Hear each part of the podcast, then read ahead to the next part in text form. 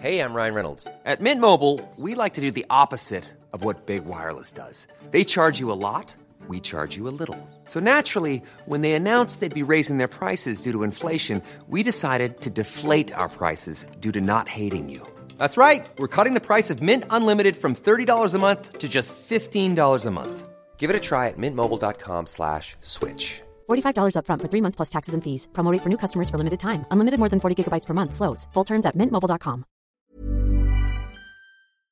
¿Democracia o autocracia? ¿Qué mensaje a este respecto nos están enviando las protestas ciudadanas contra la política de COVID-0 en China? Veámoslo.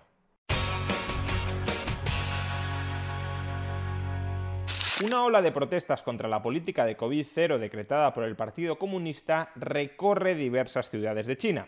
Todavía es muy pronto para saber en qué va a concluir, si es que concluirá en algo, esta oleada de protestas.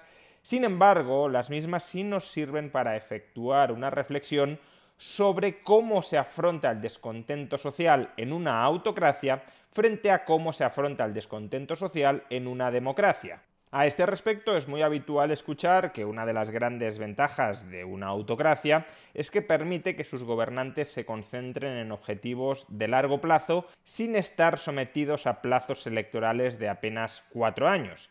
En una democracia, los políticos tienen que ganar las elecciones aproximadamente cada cuatro años, y eso significa que no pueden pensar en el largo plazo, que sus políticas siempre han de estar enfocadas en el corto plazo y en ocasiones en el muy corto plazo. En cambio, como decía, en una autocracia, como los gobernantes no necesitan validarse frente a los ciudadanos, es posible escoger adecuadamente las prioridades y focalizarse en políticas de largo plazo que transformen verdaderamente el país y a la sociedad.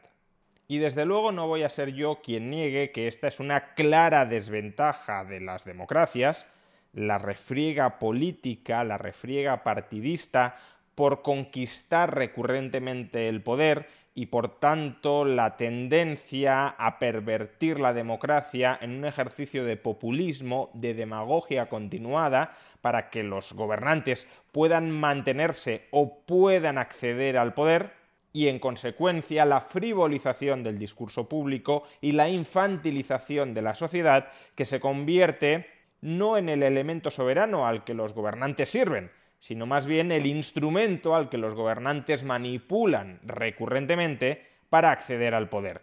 No voy a ser yo quien niegue que estas son características y son defectos muy importantes de una democracia y que al menos en teoría una autocracia tiene el potencial de superarlos. Digo el potencial porque también resulta muy ingenuo pensar que en una autocracia no existen luchas internas de poder que los gobernantes no tienen que competir internamente entre ellos para mantener o para acceder al poder, y en el caso de China ahí tenemos el caso muy reciente de cómo Xi Jinping purgó públicamente a Hu Jintao, y tampoco es del todo correcto pensar que una autocracia no tiene que ir ofreciendo cierto alpiste, no tiene que ir ofreciendo ciertas dádivas recurrentemente a los ciudadanos para que estos, al menos en términos generales, se mantengan suficientemente satisfechos.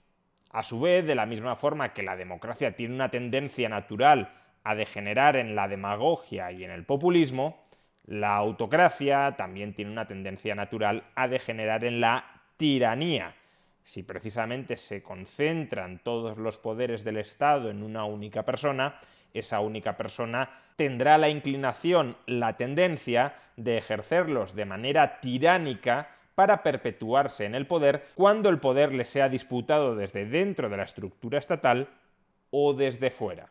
Pero en términos generales podemos aceptar que las autocracias poseen la potencial ventaja de poder enfocar las políticas en el largo plazo frente al sesgo cortoplacista de las democracias que tienen que validar continuamente las políticas de corto plazo ante el Tribunal Popular. De hecho, justamente por eso, por cierto, hay algunas decisiones que las propias democracias reconocen como muy importantes que han sustraído del juicio popular cada cuatro años. Por ejemplo, la política monetaria.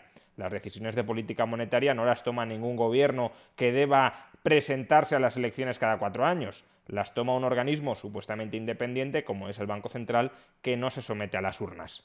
Ahí encontramos un reconocimiento implícito desde dentro de las democracias de que sustraer determinadas decisiones de la recurrente votación de la voluntad popular permite que esas decisiones se enfoquen en el largo plazo, por ejemplo, preservar el valor de la moneda, en lugar de caer en una batalla demagoga y populista de corto plazo.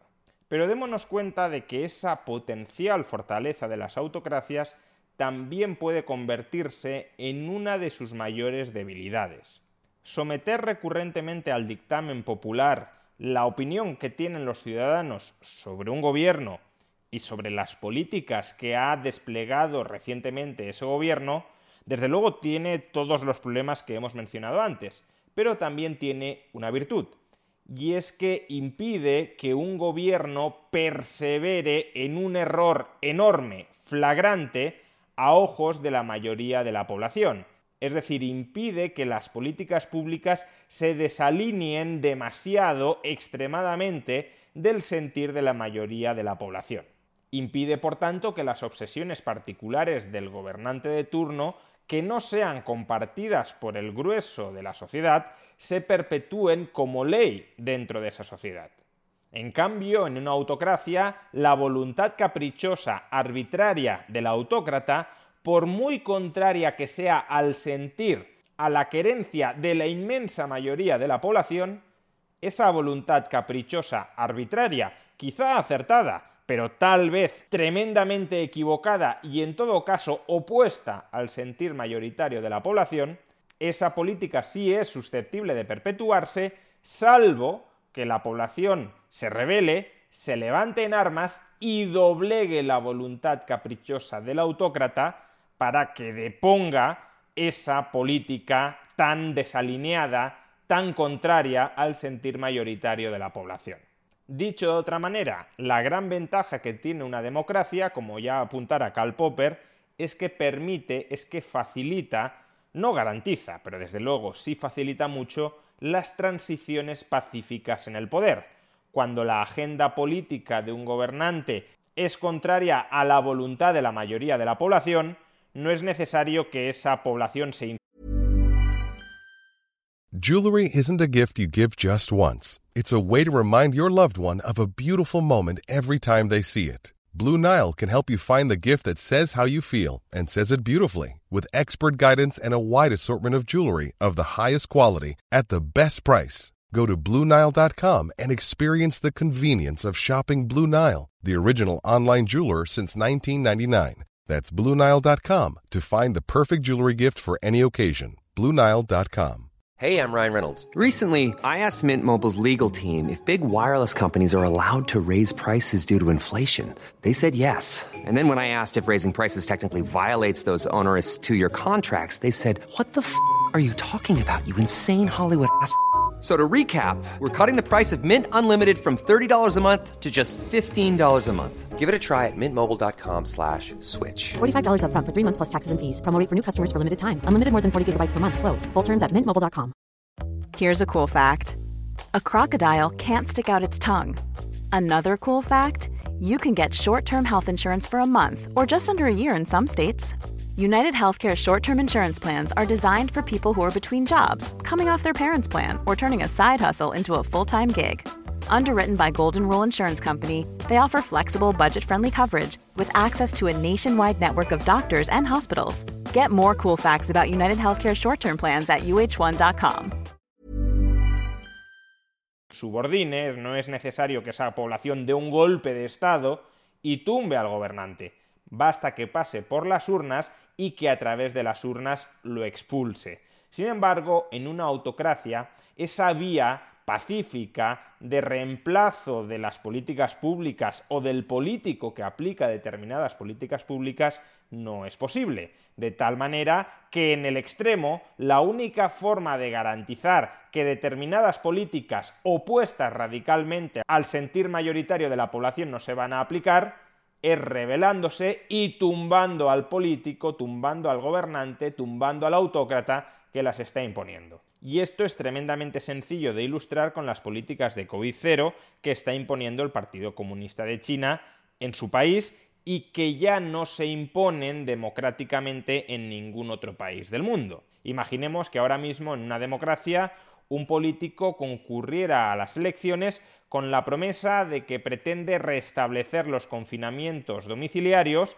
una política extrema de COVID-0 para luchar contra el COVID-19. Ese político en qué país se mantendría o accedería democráticamente al poder? En ninguno. No estoy diciendo que ese político en el año 2020 no pudiera ganar las elecciones, probablemente sí, porque en ese momento había mucho miedo entre los ciudadanos y esos ciudadanos apoyaban medidas extremas para hacer frente a la incertidumbre. Estoy hablando de, en la actualidad, tras todo lo que ya hemos pasado y todo lo que sabemos sobre el virus, no parece en absoluto verosímil que un político dentro de una democracia consiguiera acceder al poder o mantenerse en el poder si pretendiera aplicar sistemáticamente una política de COVID-0 que supusiera un confinamiento recurrente y generalizado de capas muy extensas de la población de un país. Por eso, por cierto, muchos de nuestros políticos han renunciado a aplicarlas, no porque no quisieran tener el poder de encerrarnos cuando les viniera bien en nuestras casas, sino porque saben que si hicieran esto perderían las elecciones. Ese tipo de política tan opuesta a día de hoy al sentir mayoritario de la población es una política probablemente errónea, probablemente muy equivocada, que únicamente puede seguir aplicando una autocracia. Y esa es la situación en la que quizá se encuentra ahora mismo China. No sabemos si la mayoría de la población se opone o no a las políticas de COVID-0, dado que no tenemos ni encuestas, ni tenemos urnas en las que regularmente se vote para que los ciudadanos puedan expresar su opinión sobre cómo lo han hecho los gobernantes durante el periodo reciente. No sabemos, en definitiva, si la mayoría de la población apoya o no apoya las políticas de COVID-0, pero si no lo hiciera, si la mayoría de la población estuviera en contra de las políticas de COVID-0, eso no impediría que el Partido Comunista de China, y más en particular Xi Jinping, las pudiera seguir aplicando con mano de hierro. Si Xi Jinping ha vinculado su identidad como gobernante a este tipo de políticas de COVID-0, puede seguir imponiéndolas autocráticamente aun cuando la mayoría de la población se oponga. Y eso significa que si el autócrata no se baja del burro, si el autócrata no da su brazo a torcer cuando palpa que el clima de la opinión pública se está volviendo en su contra, si pese a que el clima de la opinión pública se vuelve en su contra, si pese a que cree que la mayoría de la población se opone a las políticas de COVID-0, el autócrata, por obsesión ideológica o por haber vinculado su honorabilidad política a este tipo de políticas de COVID-0, persevera en las mismas, en última instancia, el único mecanismo de que dispone la población para evitar que se sigan perpetuando estas políticas de COVID-0 es rebelarse, como decíamos, contra el autócrata e imponerle por la fuerza de los ciudadanos que cambie de rumbo.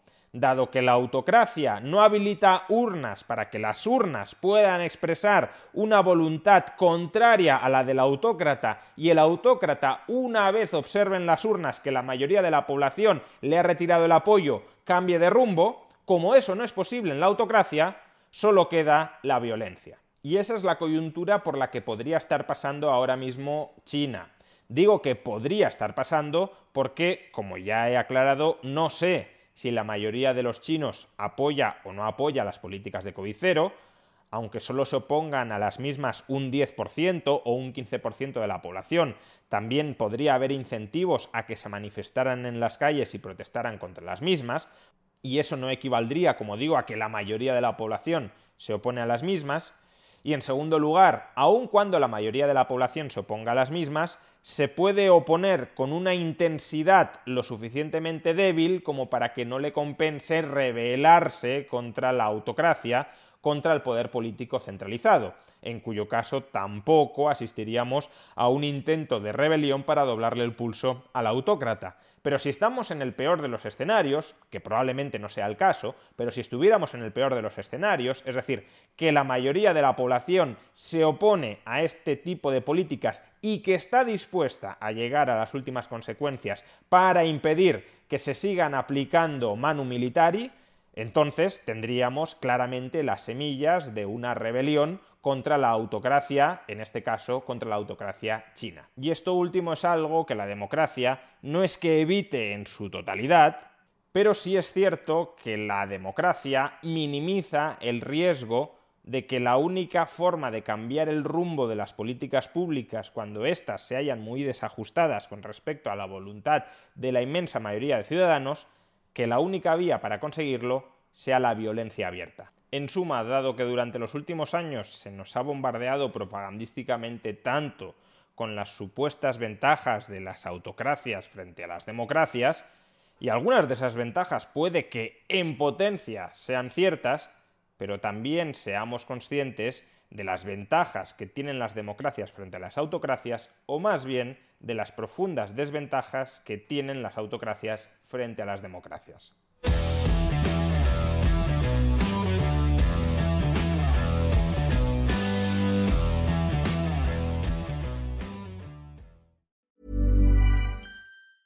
Even when we're on a budget, we still deserve nice things. Quince is a place to scoop up stunning high-end goods for 50 to 80% less than similar brands. They have buttery soft cashmere sweaters starting at $50, luxurious Italian leather bags, and so much more.